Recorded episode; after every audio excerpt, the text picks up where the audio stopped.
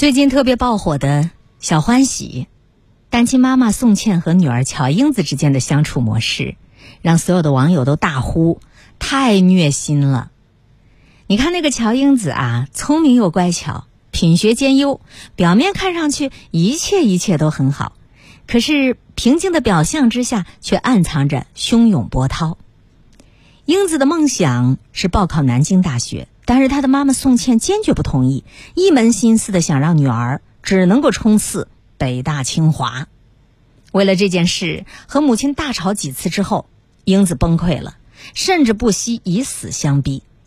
他站在河边歇斯底里的吼出的那句话，足以让所有为人父母都胆战心惊。那句话就是：“我就是想要逃离你。”要跟大家一起分享阅读到的是。桌子的生活观公众账号上的推送，小欢喜爆火。为什么我们满嘴是爱，却面目狰狞？作者：桌子先生。小欢喜里的宋茜是一个控制欲特别强的母亲，生活上她事无巨细的管控着孩子，逼着孩子吃药膳，早晨空腹吃生海参，还在英子卧室装了一扇大玻璃窗，方便他随时查看。学习上，他更是像看管囚犯一样，牢牢控制着孩子的行为，禁止英子的一切课外活动，无视英子说了无数次的梦想，在誓师大会的时候，逼迫英子把心愿改成考七百分上清华北大。那一场母女俩在一起痛哭的场景，戳中了无数人的心。当女儿喊出那句“我讨厌你”的时候，他打了女儿一个嘴巴。心里的最后一道防线，也被彻底击溃。他哭着对女儿说：“妈妈一个人带你长大的呀，我白天要上课，晚上还要备课，我起早贪黑给你买菜做饭，我的压力不大吗？”他经常挂在嘴边的一句话就是：“英子，你可是妈的一切呀。”隔着屏幕，你都能够感受到那份沉重和压抑。如何去评价宋茜这样的母亲呢？她很爱女儿，并且尽职尽责，而且她也有很多无可奈何的地方，这一点毋庸置疑。可问题是，当她把所有的感情和希望都捆绑到了女儿一个人身上，这一份爱就变成了沉重的负担。宋茜的身上有很多中国母亲的影子，让人又爱又恨。妈妈过得这么惨，都是因为你。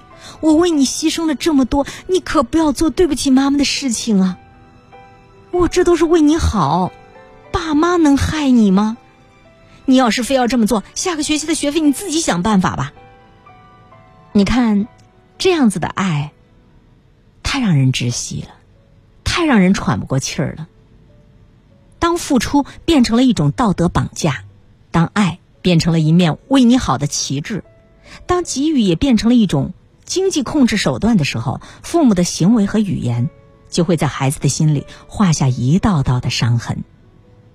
心理学家说，一个身体只能承受一个灵魂，如果父母的控制密不透风，孩子实际上已经精神死亡。身上背负东西太多的孩子，注定走不了多远。而这样的父母对他们来说是一场毁灭性的灾难。之前，台湾有一个著名影星狄英说过一番话，引来巨大的争议。他谈到自己教育孩子的时候说：“从小到大，孙安佐每天在吃饭上要花七个小时，我会一直在旁边盯他七个小时，确保他吃的量足够。”有一次，孙安佐去同学家吃饭。狄英得知同学招待他喝粥，觉得那家人太寒酸，委屈了儿子，从此不让孙安佐再跟那个同学来往。除了在吃饭问题上异常的执着之外，狄英对儿子的学业也抓得很紧，威胁他如果没有考到八十分，就会打得他屁股开花。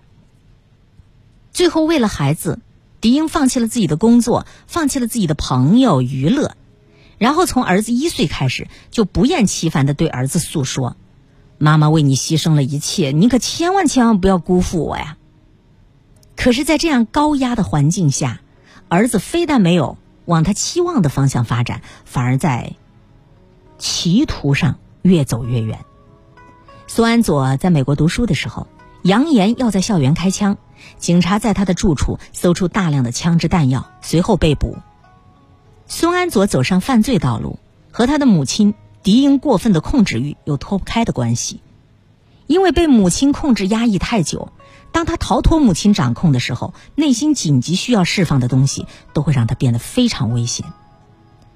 父母亲以为控制孩子、压抑孩子是负责任的表现，殊不知你每一次替孩子做决定，都在孩子的未来给埋下了一颗定时炸弹。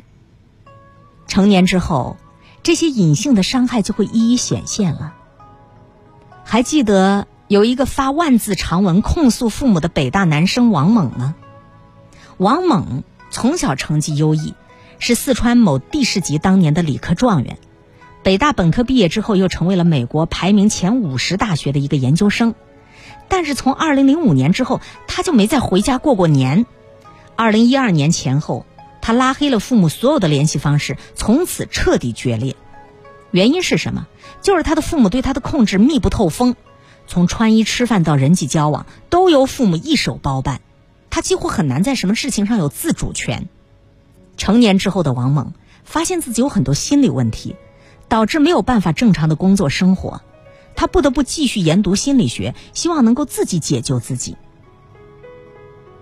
被控制的人生，哪怕看上去再完美，也是千疮百孔，华丽之下，尸虫遍地。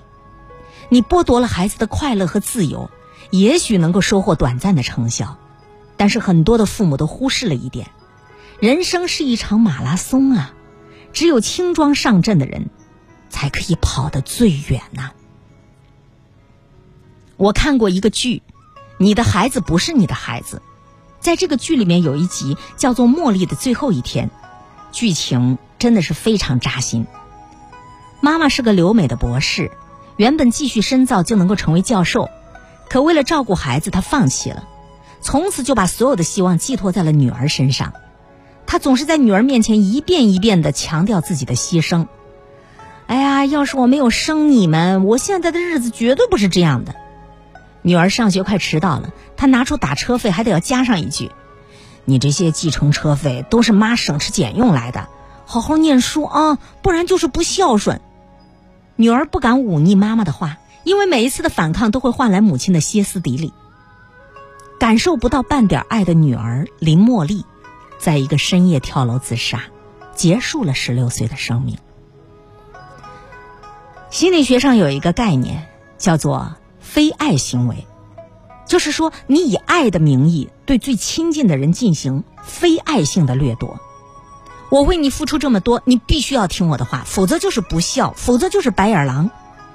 被迫背负着另一个人全部的希望，每日如履薄冰的孩子，怎么可能感受到幸福和快乐？我有一个朋友，从小到大，每一次跟父母吵架之后，他的母亲就会哭着说：“要不是因为你，我早就跟你爸离婚了。你一定要孝顺妈妈，听妈妈的话，你知道吗？”朋友对我说：“这样的母爱。”让他感觉到压抑，感觉到窒息。从小到大，他似乎没有快乐过。每次当自己快要变得快乐一点点的时候，一看到妈妈那个不开心的样子，他就如同坠进了冰窖。他不敢让自己变得快乐，因为他觉得自己过得快乐了，就是对妈妈的一种背叛了。后来，他得了抑郁症，他也想过自杀，性格变得懦弱、敏感、自卑。在一个总是强调牺牲、总是强调苦闷、伤感的母亲面前，孩子不敢快乐，也不敢幸福。父母自认为，牺牲式的绑架会让孩子变得更好、更孝顺，可那都是一刀刀刻向孩子内心最深的伤痕呐。被控制着长大的孩子，心理上究竟会发生什么样的变化呢？知乎的用户啊。用“极乐”这个词分析的特别的透彻。一个孩子看到了点燃的蜡烛，他去触摸火焰，被灼痛了，他就知道哦，这个火不能摸，因为会痛。那一个孩子看到点燃的蜡烛，正准备去触摸，被母亲打了一下，警告他火不能够碰。孩子依旧不明所以，再次伸手去摸，母亲又打了他一下。这次孩子就知道了，哦，火不能摸，妈妈会打我。前一种情形是孩子跟火焰在互动，他会在大脑当中形成最感性的认知；后一种情况只是孩子跟母亲在互动，他没有办法形成认知的。当这两种情形随着我们的成长分别发生一万次之后，后面的那种孩子，长大之后就会成为典型的控制型母亲的孩子。对他来说，世界就是一个圆，母亲就是圆心。他的所有社会交往不过是不断的替换着圆心儿的内容。那这样的孩子最终会变成什么样子呢？在儿童期，他很乖巧懂事；越长大，他的内心越孤僻敏感，人际关系方面出现很大的问题。尤其是在建立亲密关系的时候，他就会表现出两种特别极端的情况：要么他过分的控制自己的伴侣，要么呢他在他自己的伴侣面前过分的丧失自尊。总而言之，不是父母期待当中的完美形象，而是有各种难以弥合的心理创痕。在《奇葩说》里有一期的辩题是：如果能够为孩子一见就定制完美人生，你要定制吗？我很喜欢程明在节目当中说的一段话：我们这个时代的文明，能够给予孩子最好的事情，就是你给他一方花园，给他养料和空间。你自由开放，你枝繁叶茂，你一枝独秀，你孤芳自赏，我都为你鼓掌。世间所有的爱都指向团聚，唯有父母的爱是指向别离的呀。懂得放手的父母，才能够让孩子生出翅膀，在空中稳稳的飞翔。自由和独立是父母能够留给孩子的最珍贵的财富。希望有缘。能够分享、分享得到这篇文章的父母，你真的停下来，停下来控制孩子的手吧。孩子肯定是需要你的保驾护航，可是如果你的爱变成了控制，你的爱只会让他们感觉到恐惧。也希望有缘听到这篇文章的孩子，不要再去指责你的父母。更不能够仇视你的父母，他们当年也因为知识水平、性格，才会有自己的局限性。他们也不知道这样做他会伤害到你。与其抱怨，不如走出来，去慢慢的修复自己，改变命运的轨迹。原生家庭决定不了一切，原生家庭也不是我们去抱怨和停止成长的理由啊！别忘了。你也会成为你孩子的原生家庭的。